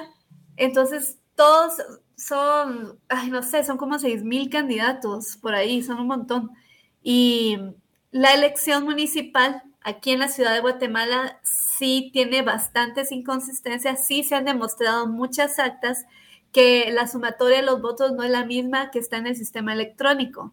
Y el rango de diferencia de votos entre el actual alcalde con el candidato más votado es de 520 votos de diferencia nada más. Entonces sí, sí podrías decir que hay ah, argumentos. se lo van a pelear a muerte, se lo van a pelear a muerte. Lo están haciendo, lo están haciendo, pero a esta petición se montaron todos los partidos políticos para decir de que si hay inconsistencias en la elección municipal, entonces las hay en las elecciones en general y que por favor revisen todas las actas. Y, pero fíjate. No está mal tampoco. No, el problema es que están, están creando esta incertidumbre que yo siento que es por gusto, porque si se revisan las actas, pues puede ser que no cambie mucho el resultado y que también, pues hay muchos rumores que se están generando otros frentes por otro lado para votar la candidatura de Bernardo Arevalo y eso sí es muy peligroso. Lo que me parece que, y, me gustaría mencionarte lo que me parece muy importante, es que al darse a conocer esta resolución de la CC, donde ordena que se revisen todas las actas, entonces vino la gente y por pura iniciativa ciudadana, pura iniciativa propia, eh, vino la gente y se metió al sistema informático del TSE porque te puedes meter, tú te puedes meter a ver cómo quedó, quedaron las elecciones en tu municipio, en tu centro de votación, incluso puedes poner el número de mesa donde tú votaste y te aparecen los resultados en esa mesa. Y, esto tiene que ver con el voto electrónico, obviamente, ¿verdad? No, no, no, no, esto aquí no se hace el voto electrónico. Lo que pasa es de que todas las actas, eh, la sumatoria de votos que se hacen en las mesas, se certifican en un acta que se digitaliza y se sube al sistema electrónico. Entonces, tú puedes ver en el sistema, puedes ver los resultados de tu centro de votación y de tu mesa, puedes ver el acta que se certificó y que se digitalizó y, si, y puedes ver si concuerda con el sistema electrónico. Entonces, mira, es impresionante cómo es, ahorita todo el mundo se mueve en TikTok, o sea, es imposible no hablar de TikTok pero miras en TikTok, en Twitter, en Instagram, en todas las redes, la gente por su propia voluntad y su propia iniciativa se puso a ver su mesa para ver cómo quedó su, centro de votación y, compartió los resultados y ves que el porcentaje de fallo es mínimo. Incluso hay un, hay un usuario en Twitter que ha de ser ingeniero en sistemas, digo yo, eh, porque él bajó con un sistema matemático y de datos, bajó todas las actas y se empezó, ahorita estaba leyendo que acaba de terminar de verificarlas al 100% y se puso a verlas y dice que lo, ahí estaba viendo los tweets, los errores son mínimos. Em, ahí y son tan pocos que no tendría por qué cambiar el resultado general. Pero eh, bueno, esta es iniciativa ciudadana que me parece muy importante mencionar. Claro, pero también esa iniciativa se da a partir de una sospecha de que podrían llegar a cambiar los resultados eh, de forma, digamos, autoritaria o de facto, ¿no? Y esto... Eh, nada, pone en autos también a la sociedad guatemalteca, eh, una, una, sociedad que, que, además está marcada por la desigualdad y que, y que tiene ahora esta elección, porque tampoco... ¿Cuánto tiene la democracia en Guatemala? Es desde el año, desde la mitad de los ochentas eh, volvió la democracia. O sea, es una democracia joven. 30 años de democracia, ¿verdad? 30 años de democracia con una historia de desaparecidos como ningún otro país en América Latina. Se habla de más de 90.000 personas desaparecidas a cargo, en manos de las dictaduras. Eh, y digo, esto es una carga que también tiene esa elección de una democracia muy joven y que ahora se enfrenta quizás al mayor de los retos eh, en, estos 30 años de democracia. ¿O hubo otro momento eh, también de ese estilo. No, sí es una democracia muy joven y el Tribunal Supremo Electoral ha sido de las pocas instituciones que se había logrado mantener independiente al resto de organismos del Estado. Entonces, eh, había, eh, pues en, en, las elecciones, en el proceso electoral, pues se respetaba porque existe estas juntas electorales que están en manos de, los ciudadanos, de los vecinos, o sea, es gente apolítica, es gente de a pie que se quiere involucrar en el proceso y es, las, son estas personas las que hacen este conteo de votos. Entonces, ha sido el TS de las pocas instituciones que se había logrado mantener al margen de todos estos señalamientos de corrupción, pero en este proceso no fue así. O sea, todas las instituciones en Guatemala se han visto cooptadas por el autoritarismo, eh, se cierran las puertas a la prensa, a la población, eh, los magistrados del tribunal no han querido aclarar las cosas en su debido momento. También hay señalamientos de que el sistema informático se compró en sobrevalorado. No han querido aclarar las cosas y por eso es que está la ciudadanía también en, y, y utilizando herramientas de redes sociales y electrónicas para hacer esta verificación propia, porque no puedes confiar en qué es lo que va a pasar con esta nueva verificación de actas. Quisiéramos pensar, y lo correcto sería pensar en que sí se van a respetar los resultados, pero estamos viendo que también pusieron por este amparo lo pusieron en la Corte de Constitucionalidad cuando no tenía que ser esa vía. Esa es la es el Tribunal Electoral en todo caso. El Tribunal Electoral después hay la Corte Suprema y después está la Corte de Constitucionalidad. Hay una vía que tampoco se respetó y esto está generando muchas dudas, sobre todo por los, insisto, por los candidatos que están llegando a la segunda vuelta. Sí, sí, realmente. Bueno, ¿y cuándo eh, se piensa que, va a estar la resolución final en torno, en torno a esta impugnación? Eh, ¿Tiene algún eh, plazo para responder la Corte Constitucional? ¿Cómo se manejan estos plazos? Sí, los plazos que se manejaron es que ellos ordenaron que en cinco días se tiene que hacer esta verificación de actas. Entonces, esta nueva revisión tenía que haber empezado hoy, lunes y para el viernes ya tendría que haber terminado la revisión. Entiendo que tienen hasta 15 días máximo para poder conocer las impugnaciones de los partidos. Entonces estamos hablando de para el 20 de julio, más o menos, tendría que ser el tiempo máximo para poder conocer qué es lo que va a pasar, quiénes van a llegar a segunda vuelta. Pero yo te diría que o sea, estamos contra el tiempo, estamos a mes y medio de la segunda vuelta de elecciones y es importante que, si te digo que si un ciudadano solo, él solo, con un sistema computarizado, pudo hacer esta revisión de actas en tres días, el tribunal, las juntas electorales, con todos sus fiscales, tendrían que hacerlo en menos tiempo. Entonces esperemos que en esta semana poder conocer qué es lo que va a pasar con la segunda vuelta. Y por supuesto decirle a la gente que esté atenta a lo que ocurra en Guatemala. No podemos eh, nada eh, desligarnos de, nuestro entorno y el gigante centroamericano siempre da, da pauta de lo que viene ocurriendo. Para seguir a María José lo puedes hacer a través de Twitter como voy a hacer yo ahora mismo arroba María José guion bajo esp eh, arroba María José guion bajo es en Instagram y TikTok la ubicas por arroba mariajosé.espana.gt. María José España, te vamos a tener nuevamente en el programa. Eh, ¿Te apuntás? un gusto, será un gusto aquí platicar un poco. Claro que sí, y eh, nada, eh, gracias a Pablo, a Pablo por la coordinación, por la producción y por habernos acercado a vos. Eh, nos hablamos próximamente, gracias por el tiempo que le dedicaste a la audiencia, María José. A ti, gracias, espero que podamos hablar pronto con mejores noticias. Así será, así será, te vamos a tener eh, nuevamente. Ya venimos con más Ciudad Caníbal, son las 2 con 20 minutos, 2 con 18. Em, estamos en vivo hasta las 3 de la tarde. Un saludo para todas y todos.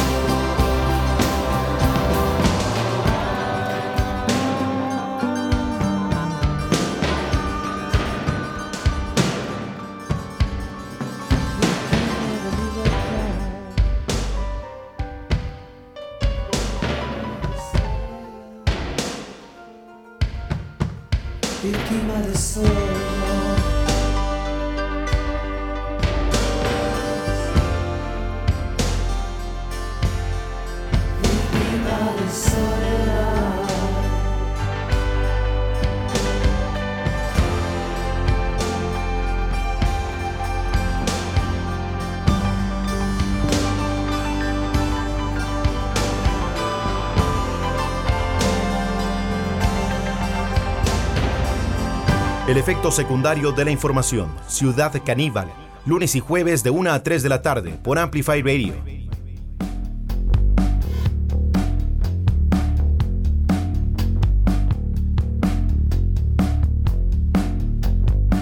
Ciudad Caníbal.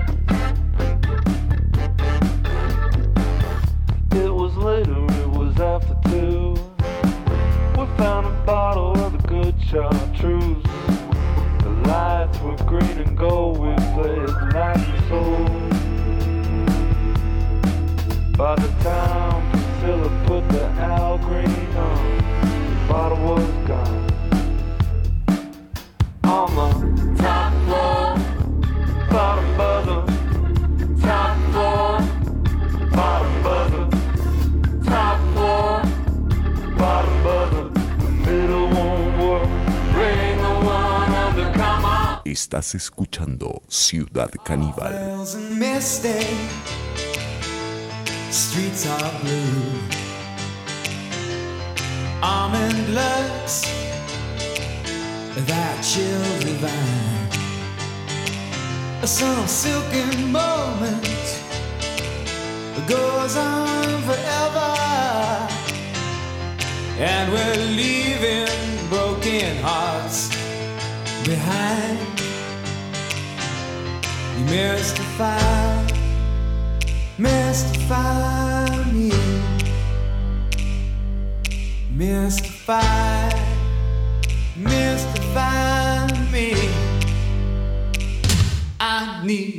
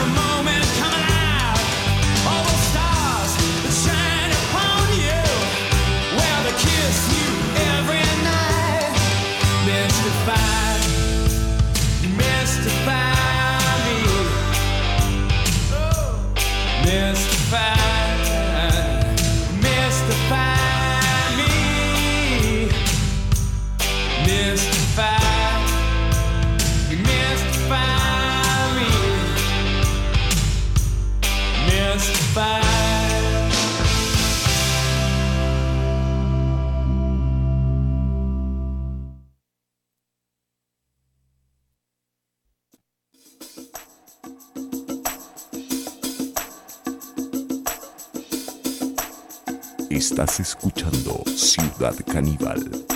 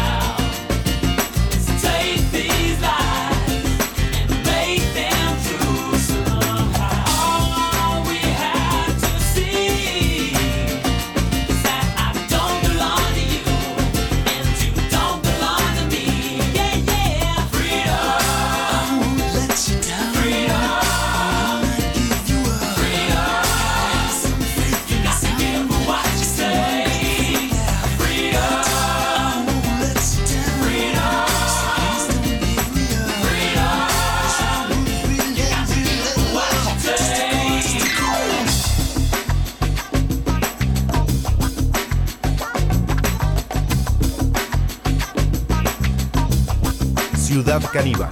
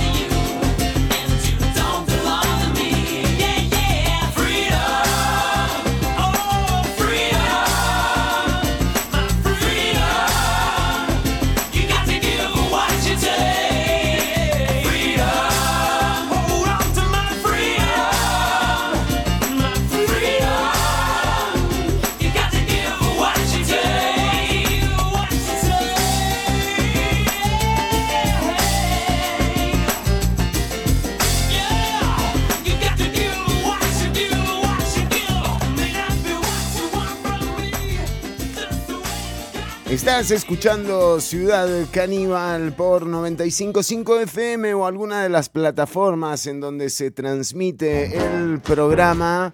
Entre ellas, bueno, puedes encontrar Ciudad Caníbal en Twitch, en YouTube, en Una Bulla también, en Nova. em, y también en Spotify encontrás este y otros episodios anteriores. Bueno, y vamos eh, con, eh, con los mensajes de la audiencia. Eh, seguimos recibiendo alguna información. Nada lo suficientemente... Nada como para actualizar. Bueno, eh, quizás la más interesante de todas fue la, la que nos dio la eh, señora diputada Rocío Alfaro, ¿no? De cómo sacaron eh, con la policía a la persona que irrumpió en la barra del público de la Asamblea Legislativa y se descamisó ahí. Ahora, yo les digo, loco, o sea, no se habla del cuerpo de nadie, ¿eh? Pilas. Bueno, eh, también tenemos información eh, para compartir, pero antes, antes vamos con los mensajes de la audiencia. A ver quién nos puteó hoy. Eh, a ver. Con María del Mar que nos dice de terror, sí, la verdad que sí. De nuevo, aquí eh, no, no es cuestión como de tomar una posición ni un bando, sino de ver cómo han terminado eh, estos estilos en otros lugares del mundo, ver cómo está el mundo también actualmente, lo que está pasando en Europa y cómo... eh, porque bueno, porque no es solo Francia, eh, también eh, en, Gran Bretaña, en el Reino Unido se ha desplegado una serie de activos policiales para atomizar o, terminar con algunos focos de protesta. En Suiza se dieron protestas, en Bélgica también, pero lo de Francia realmente, eh, nada, es, son unas escenas realmente eh, que no las había visto nunca. Recuerdo algo de los LA Riots en, en los noventas en Los Ángeles con el asesinato de Rodney King, pero eh, este nivel de, de lo que está pasando en Francia no, no- no lo había visto nunca. Roberto Herrera, saludos. Fernando, saludos para vos, Robert. Eh, Gabo Sequeira nos dice saludos, muy rajado todo lo que está pasando y estamos más polarizados que nunca, eso es peligroso. Y, y aquí comparto casi como siempre con Gabo eh, los criterios eh, que él esboza. Em, el problema no son las diferencias, el problema no es que creamos que de repente hay un modelo de gestión u otro, que, que, seamos de izquierda o que sean de derecha. Eh, aquí el gran, el gran problema es que se está tratando de anular al otro y esto no, no, está bien por ningún lugar de donde se vea. Eh, lo que sí, mm, en estas condiciones, en estas situaciones, en donde claramente el presidente Rodrigo Chávez sí goza eh, de un apoyo, eh, sea cual sea, el número que sea, popular, mm, digamos, lo que, los que deberían estar más preocupadas y preocupados son las personas que apoyan al gobierno, porque, de nuevo,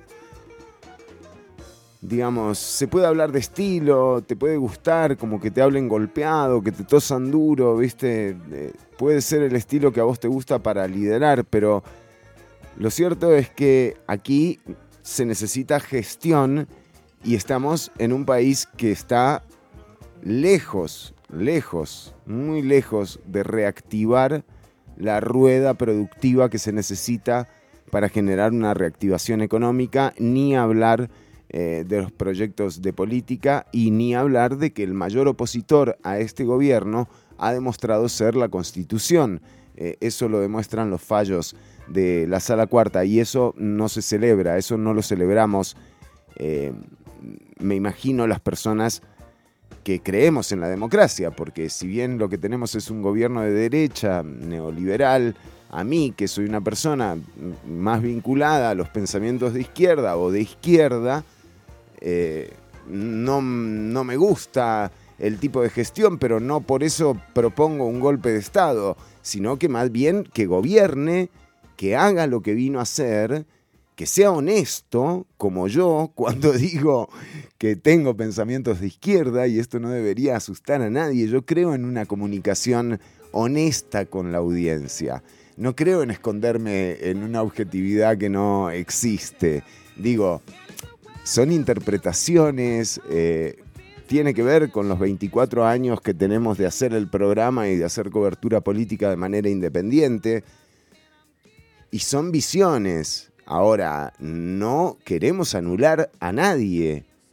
Entonces, cualquier persona que crea en la alternabilidad y en la democracia, bueno, más bien que gestione, que gestione tal cual dijo.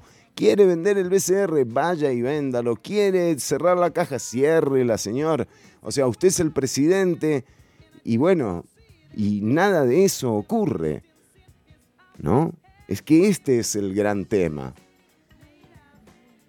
Las personas más preocupadas deberían ser esa gente que apoya a este gobierno y su pobre gestión que se limita al aumento salarial a las ministras y los ministros. Gabo Sequeira, pero sí, la polarización en este caso creo que no, no habría, que, habría que quitarle eh, la cabida. Por eso digo, em, aquí en, este foro serán aceptadas todas las ideas eh, y no pensamos en, en anular a nadie que piense diferente a nosotras, pero que sea honesto, que no mienta, que diga las cosas como son y por supuesto con la capacidad de rectificar, porque algo que podría hacer este gobierno y que está a tiempo es de rectificar un poco en el estilo incendiario que tiene. También, qué grande, mira, aguante Ciudad Caníbal a Daniel Torres. Saludos desde San Cristóbal. Ciudad Autónoma de Buenos Aires, qué bien Daniel, ¿eh? Qué ganas de estar ahí. Bueno, Jeffrey Sandy también nos dice, eh, lo que salga a la luz en redes sociales no sería un problema si tuviésemos una sociedad mejor formada y sobre todo educada. Jeffrey, también adhiero eh, a lo que vos decís, esto tiene que ver con lo que decía el diputado Dengo, que, que bueno, que en redes sociales eh, es donde se hace política. Ahora, es así, listo, ¿me entendés? Si es ahí, bueno, hay que articular ahí. Entonces, sin lugar a dudas. Em, pero tampoco vemos esa capacidad eh, de, de la clase política. Y de nuevo, sí, lo que dice Jeffrey es verdad. En realidad todas y todos estamos aprendiendo de lo que es este vínculo con redes sociales, ¿no? Todavía hay gente en el poder que piensa que no, que las redes sociales no definen nada. Bueno, ¿viste? Preguntale a ChatGPT.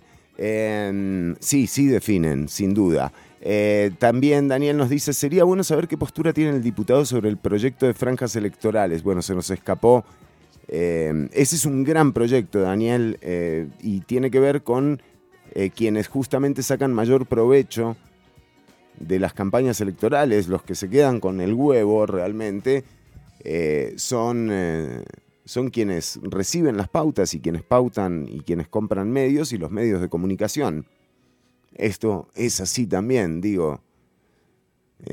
No, no hay otra. Aquí lo que hay que procurar es un proceso electoral primero que recobre, que recupere la credibilidad de la gente, porque nos decía María José España ahora desde Guatemala, un 40% de abstención. Bueno, acá tuvimos más, ¿no? Y la democracia de Guatemala es eh, hay democracia desde el 1985. El 43% de abstención lo tuvimos aquí, en la democracia más longeva de América Latina. Bueno, hay cosas que ver también. Entonces, eh, muy buen aporte, Daniel. Lo de las franjas electorales es un gran proyecto y creo que cuando uno charla eh, sobre esto y entiende que el Tribunal Supremo de Elecciones tiene proyectos de ley en la Asamblea Legislativa para modificar no solo el financiamiento, sino la transparencia del proceso electoral eh, desde el año 2009 y que la Asamblea Legislativa no lo ha aprobado y cuando uno ve eh, como en la Asamblea Legislativa cómo personas cuestionadas por narcotráfico entraban y se reunían con diputados, uno dice, bueno, a alguien le conviene este sistema perverso de financiamiento electoral, ¿no? Entonces sí, hay que cambiar eh, lo de las franjas electorales, pero sobre todo garantizar eh, una elección que se dé en igualdad de condiciones para todos los participantes. También Jeffrey nos dice extraordinariamente grotesco, claro, lo que ocurrió en la asamblea. Gabo Sequeira, o sea, va a cambiar el código de trabajo porque el proyecto de jornadas va a beneficiar a unos cuantos. Exacto, Gabo. Y esto también es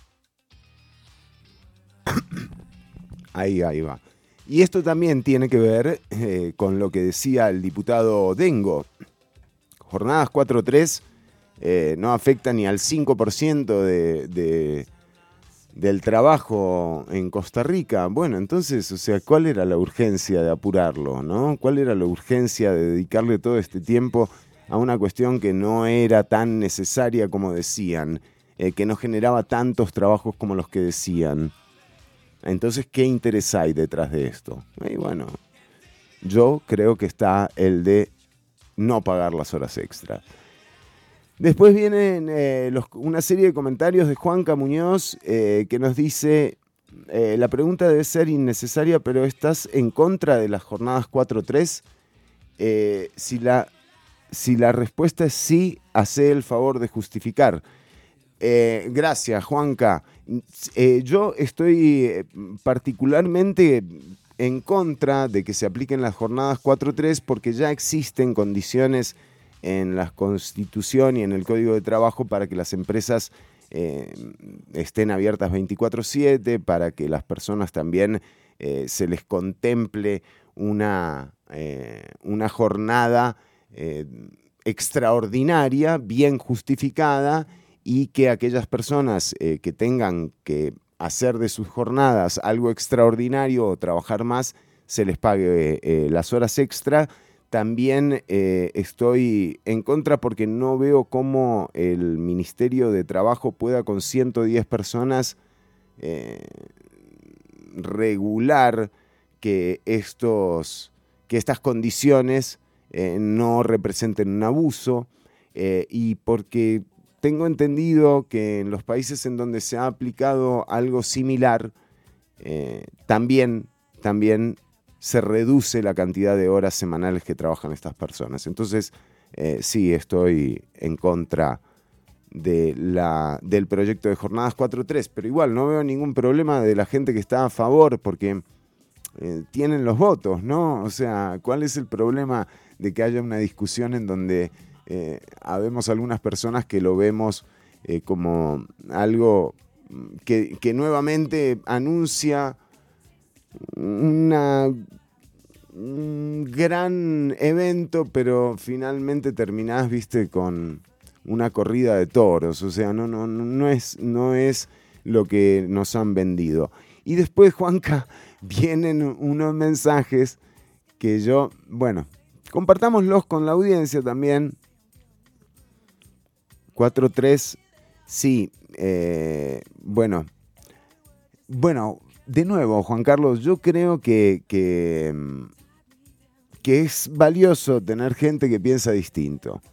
Eh, y que mientras los pensamientos sean respetados y entendamos que, de nuevo, que en la democracia habrá alternabilidad y así como hoy gobiernan unos, uh, mañana gobernarán otras u otros, eh, digo, me, parece bien que pensemos eh, diferente. María del Mar, también un beso para vos. las condiciones vulnerables de las personas, también se ha dicho que este, esta, este proyecto de ley de jornadas 4.3 eh, se ha dicho que es voluntario. Aquí ya han venido abogados, especialistas en el tema que nos han eh, remarcado una y otra y otra vez eh, que la relación entre un patrono y un trabajador o trabajadora nunca es una relación voluntaria. que hay una situación de poder que tomar en cuenta. Rayel Doom, saludos para vos también. Ignacio Granados, no siempre lo que es bueno para el ganso es bueno para la gansa, dice Ignacio Granados. Eh, bueno, y en, y en este caso particular, que no sé si te referías a lo de 4-3, pero en este caso particular la gansa se ve bastante más afectada que el ganso. ¿eh?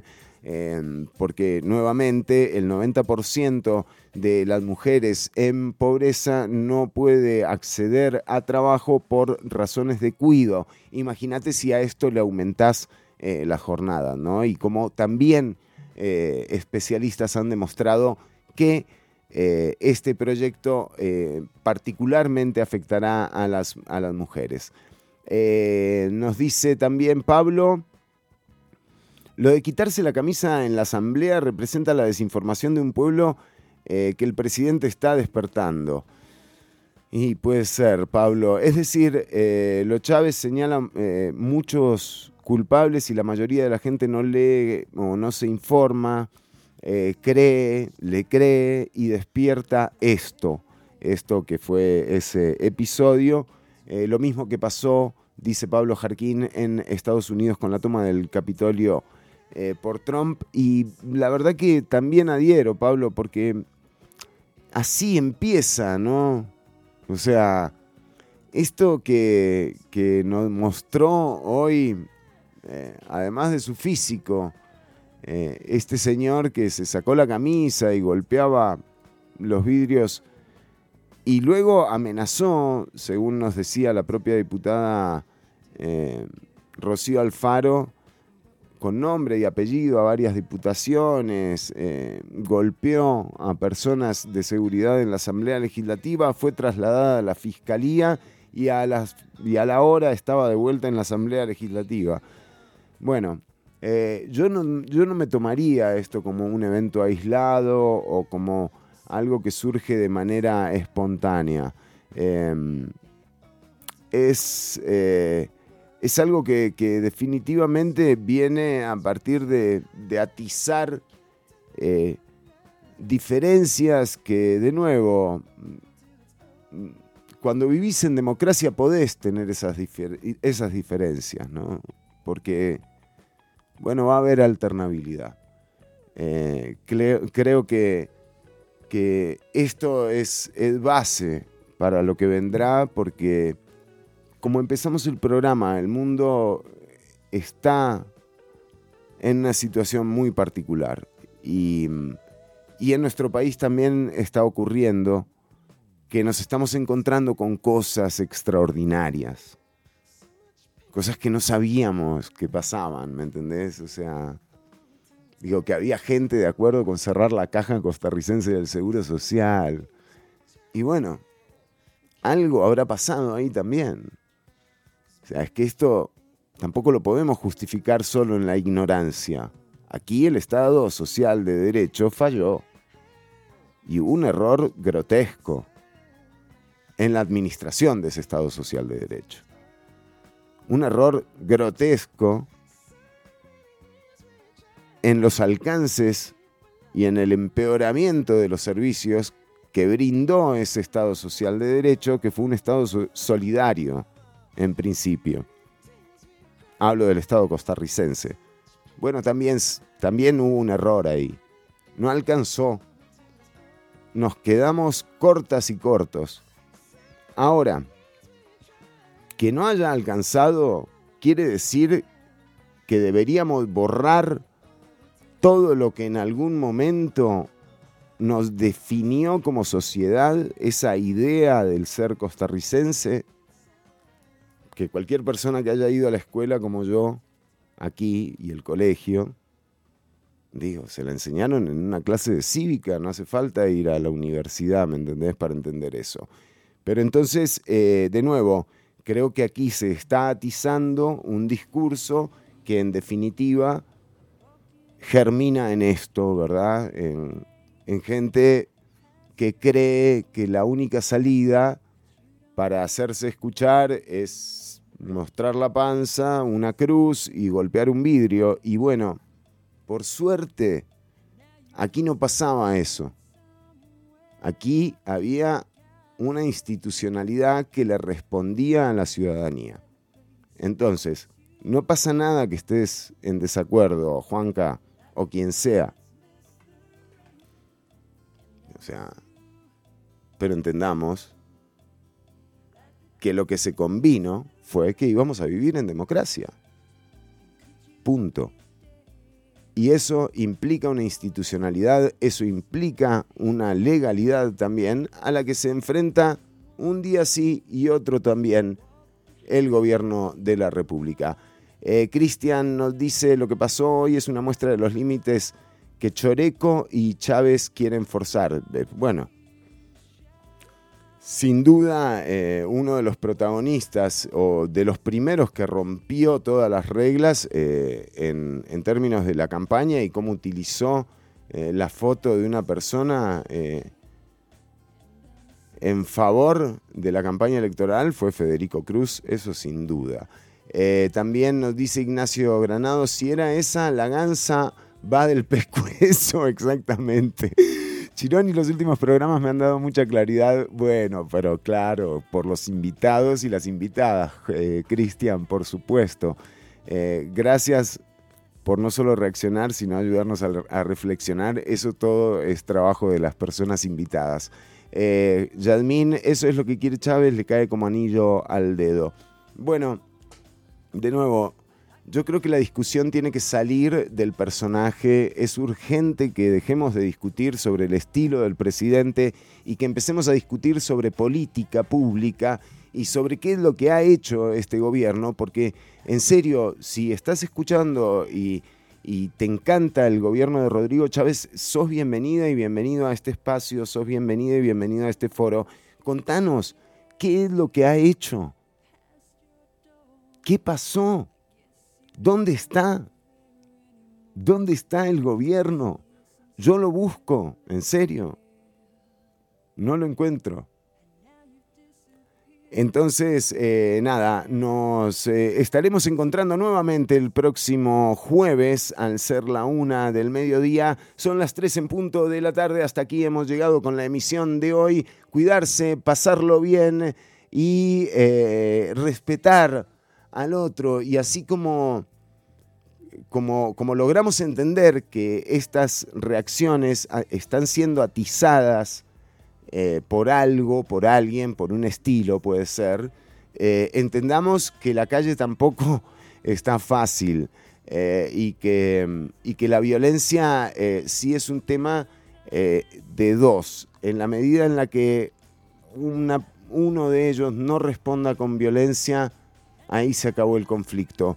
Eh, no entremos en conflictos eh, gratuitos, fortuitos, eh, y en todo caso hay oportunidades para manifestarse. El próximo 15 de julio, el día antes de mi cumpleaños, hay una manifestación en defensa de las garantías sociales y la Caja Costarricense del Seguro Social.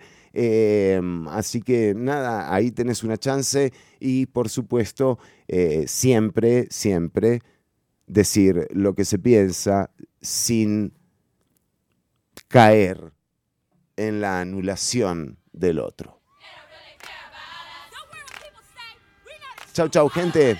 Nos escuchamos el próximo jueves a la una. Un abrazo para todas y todos.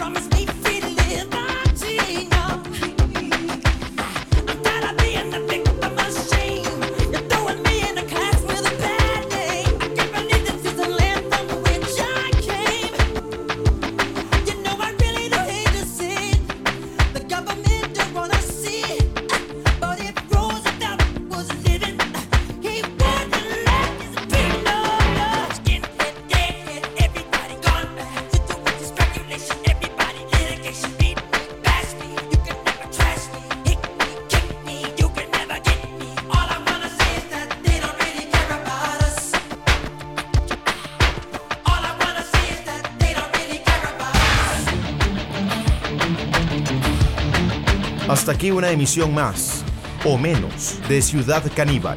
En vivo los lunes y jueves de 1 a 3 de la tarde por Amplify Radio.